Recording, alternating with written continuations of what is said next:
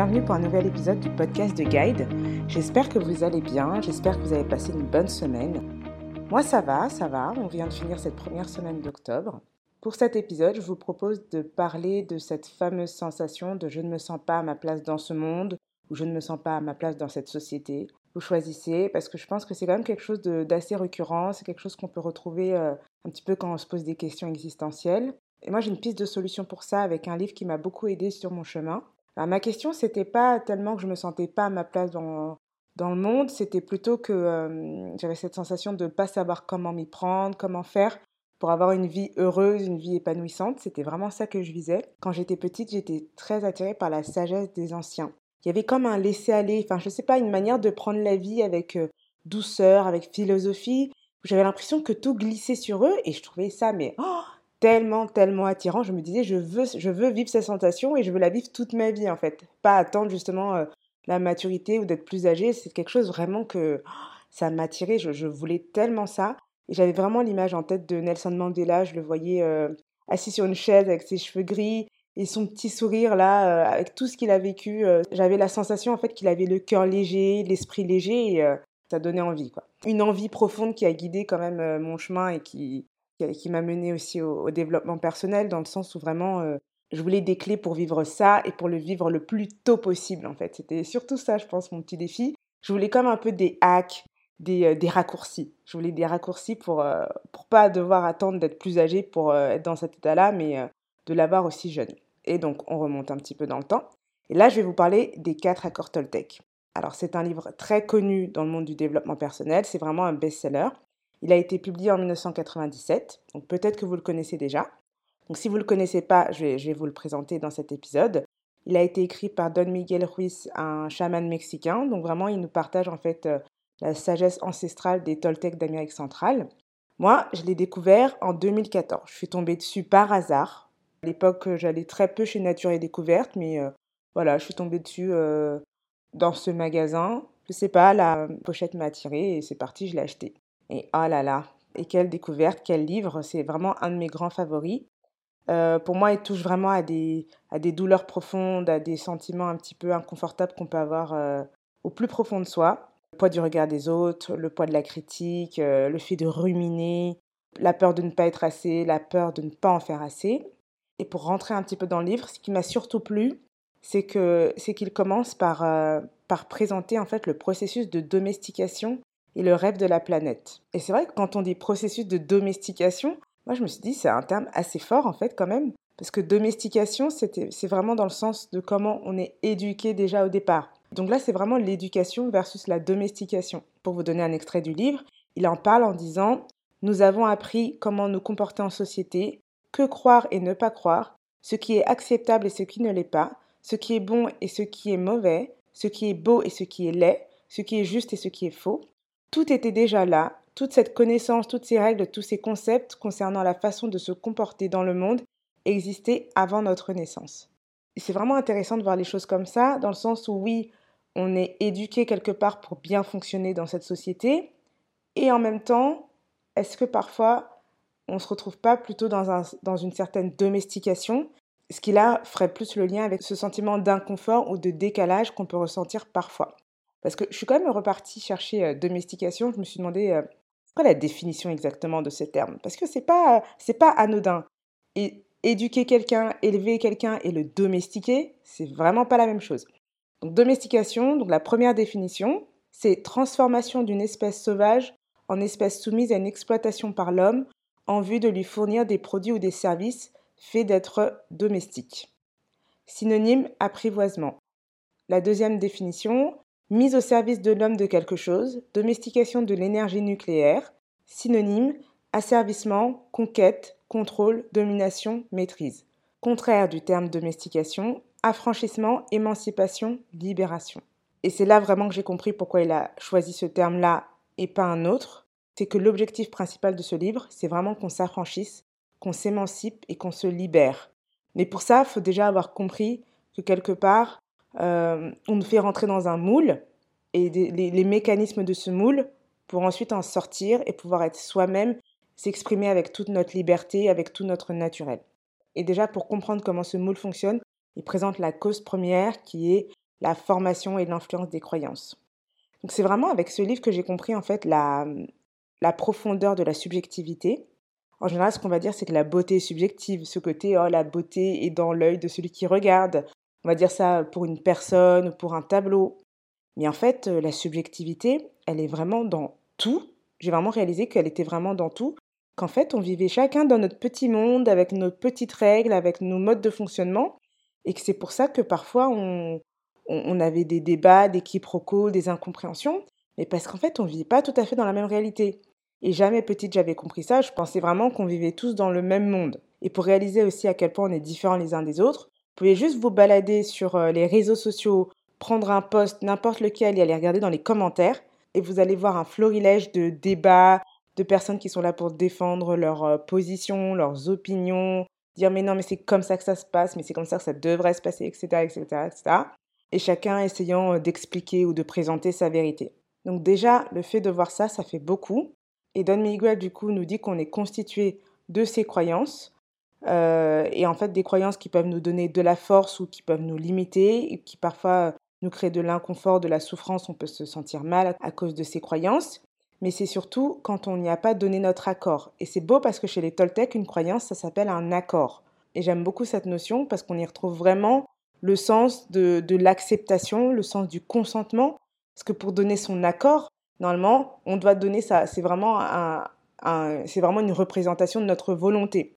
Et tout le sujet, en fait, c'est de se dire que, en vrai, euh, bah, dans le processus d'éducation, de domestication, il y a des choses qu'on prend, il y a des choses qu'on prend, et qu'en fait, on n'y donne pas notre accord conscient.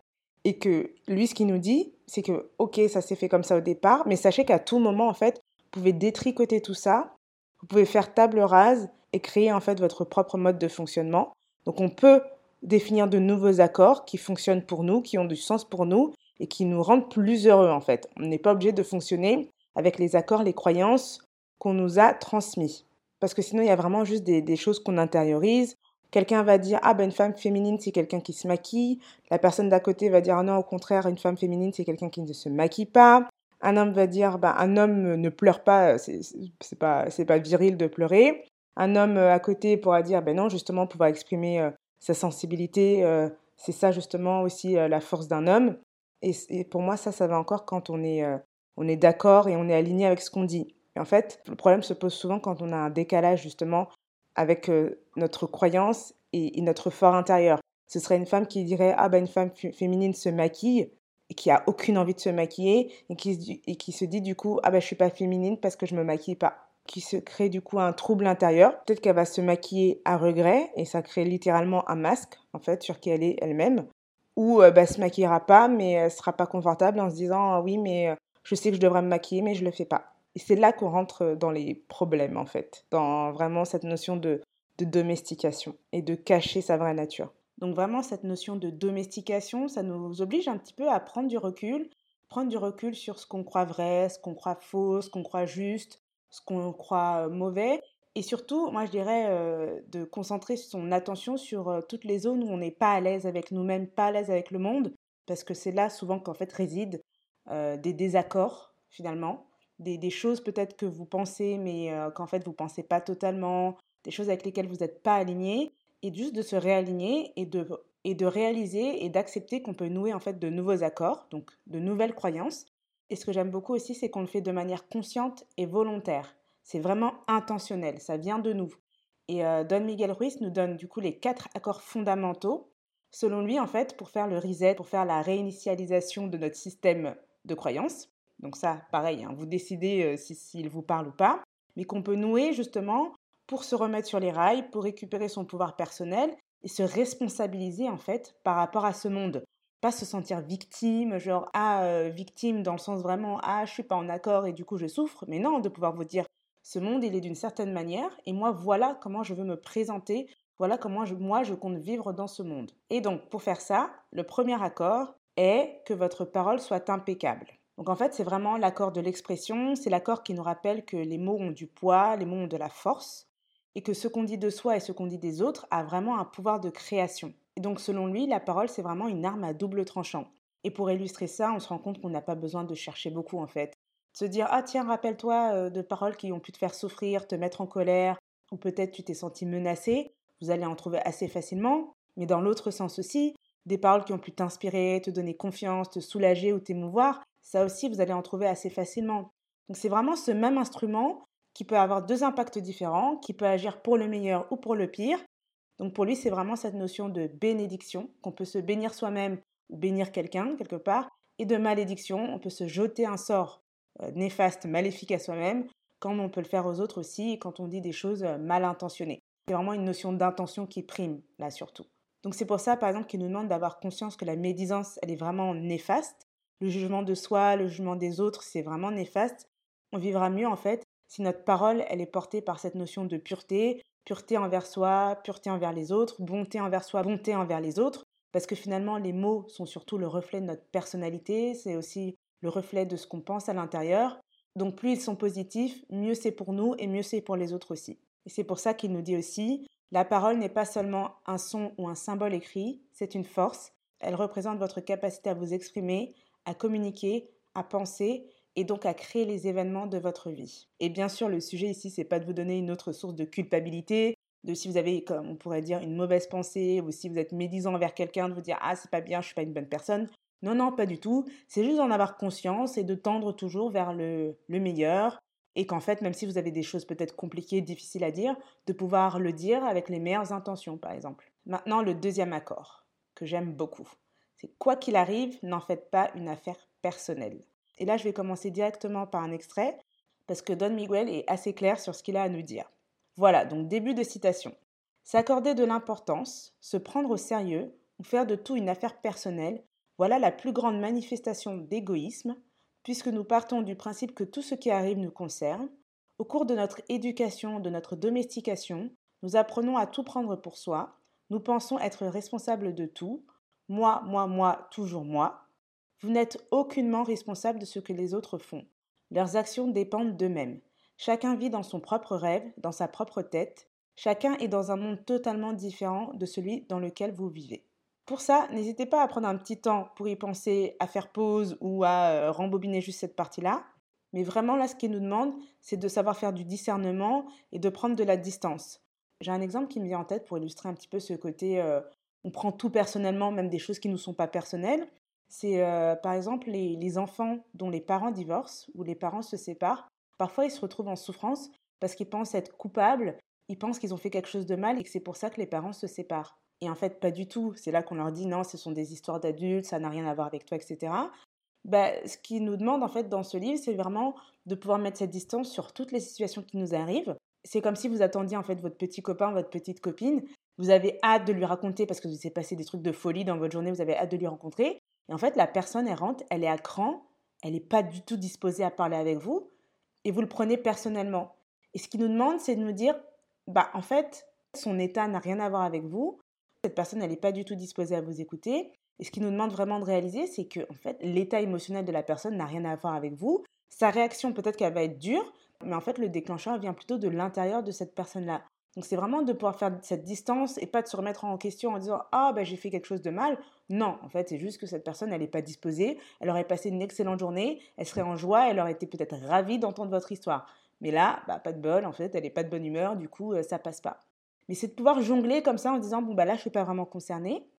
Et il y a un autre pendant que j'aime beaucoup qui développe dans ce livre, c'est que si quelqu'un vous blesse, là aussi c'est de réaliser qu'en fait c'est pas la personne qui vous a blessé, c'est que sûrement vous avez une plaie, donc lui il appelle ça une plaie, et c'est sûrement que vous avez quelque chose qui l'a déclenché à l'intérieur de vous, et qu'en fait sur des sujets comme ça, ça devient plus intéressant de regarder soi-même, ah tiens, pourquoi ça, ça m'a vexé, pourquoi ça, ça m'a blessé, alors que peut-être qu'il y a des choses, il y a d'autres choses qui, ne vous touchent pas, qui ne vous font rien, mais ça, ça fait sûrement écho à une douleur existante. Voilà ce que je voulais dire.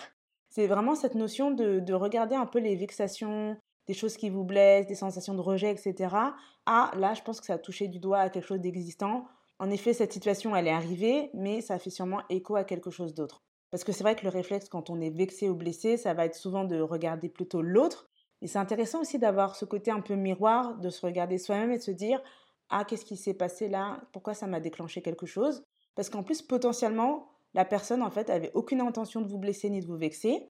Peut-être que dans ses croyances, ce dont on parlait au début, dans ses croyances, dans son petit monde, ce qu'elle a dit, c'est pas du tout vexant ou blessant, mais vous, ça vous a blessé. Donc là, du coup, ça devient vraiment intéressant de regarder vous ce qui se passe de votre côté. Le troisième accord est ne faites pas de suppositions. Alors celui-ci aussi, topissime. Pour faire simple, ce qu'il vous dit avec ça, c'est arrêtez de vous faire des films, arrêtez de psychoter et osez ou ayez le courage de poser des questions. Voilà. Bon, je plaisante, mais l'idée, c'est vraiment ça. Parce qu'on sait quand même que notre cerveau, quand il est provoqué, il peut vraiment avoir une tendance à dérailler, à devenir un vrai scénariste professionnel, à vraiment se faire des films, à se faire toute une histoire dans sa tête, un scénario catastrophe, et potentiellement on va se poser des tonnes de questions, on va commencer à ruminer, on va peut-être même poser des questions à plein plein de gens, exposer la situation à plein plein plein de gens, sauf à la personne concernée, sauf aux personnes concernées. Et c'est ça vraiment, parce que les suppositions et le fait de ruminer, c'est aussi source d'angoisse ou peut-être de colère.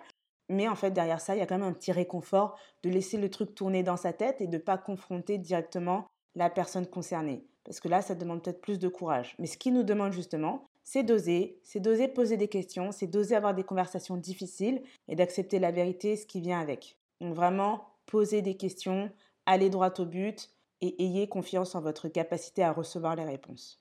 Et le quatrième accord, c'est faites toujours de votre mieux.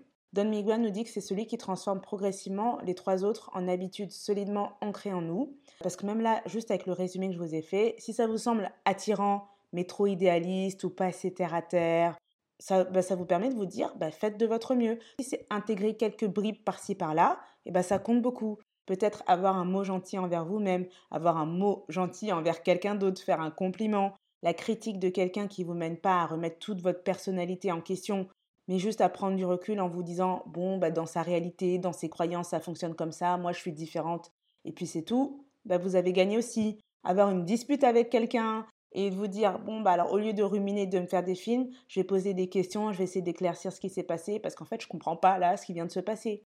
Et bien avec tout ça, vous avez déjà gagné, même si vous avez appliqué à 2%, et bah c'est toujours 2% de plus qu'hier, et comme ça, vous êtes gagnant. Parce que vous vous rendez compte que tout doucement, votre réalité change. Et ce que j'aime beaucoup aussi, c'est qu'il a une autre notion très importante, c'est d'accepter que faire de son mieux, ça change en fait. Que c'est pas figé, qu'un jour faire de son mieux, c'est réussir de sortir de son lit, un jour faire de son mieux, c'est euh, faire un marathon, un jour faire de son mieux, c'est réaliser tout votre to-do list, un jour faire de son mieux, c'est en faire la moitié, enfin peu importe, c'est aussi de respecter votre rythme, de respecter que vous n'êtes pas une machine, vous êtes un être humain, qu'on a un côté un peu cyclique, qu'on n'est pas toujours au même rythme, donc de ne pas s'auto-flageller en cas de fainéantise par exemple, de ne pas vous pousser à l'épuisement en voulant en faire des tonnes et des tonnes parce que ça ne dure pas sur la durée et c'est vraiment contre-productif. Donc vraiment de vous respecter comme ça et de faire de votre mieux, c'est aussi un peu le garant de dans le cas où vous loupez quelque chose. Si vous n'avez pas fait de votre mieux, vous allez avoir en tête ah ouais, bon, il y a des trucs que j'ai pas fait, ce petit côté regret là, ce goût amer de regret de ah, il y avait ci, ça, ça que je pouvais tenter, mais je l'ai pas fait et du coup je regrette. Donc si vous faites de votre mieux, donc au max de votre mieux, vous pouvez vous dire, même si vous loupez, bon, j'ai fait de mon mieux, mais bon, là, c'était pas suffisant. Comment je peux aller chercher d'autres ressources? Comment je peux me développer davantage, demander de l'aide, etc. pour que mon mieux, du coup, augmente et que je puisse atteindre, par exemple, l'objectif que je me suis donné? Mais vraiment, en tout cas, cette notion de faire de son mieux au maximum, voilà, et d'accepter les résultats qui viennent avec, de respecter ses cycles et accepter d'évoluer à petits pas euh, jour après jour. Et là-dessus, Don Miguel nous dit, si vous faites toujours de votre mieux continuellement, vous deviendrez un maître de la transformation. C'est la pratique qui fait le maître. Donc voilà, c'était ma synthèse de ce très beau livre des quatre accords Toltec. Si vous ne vous sentez pas à votre place, si vous avez l'impression que vous êtes en décalage avec le monde, bah, repensez vraiment à cette notion de domestication versus éducation, de vos croyances, de ce à quoi vous avez donné accord, des accords peut-être que vous avez envie de jeter à la corbeille, vraiment, des nouveaux que vous voulez installer pour vous sentir bien dans ce monde, parce que ce monde en a besoin, ce monde a vraiment besoin de changement, on a besoin euh, de, de différence, on a besoin de renouveau, on a besoin de plus de gens épanouis, on a besoin de plus de gens qui sont à leur place, et euh, voilà, on a besoin de réformer un peu tout ça, donc allez-y.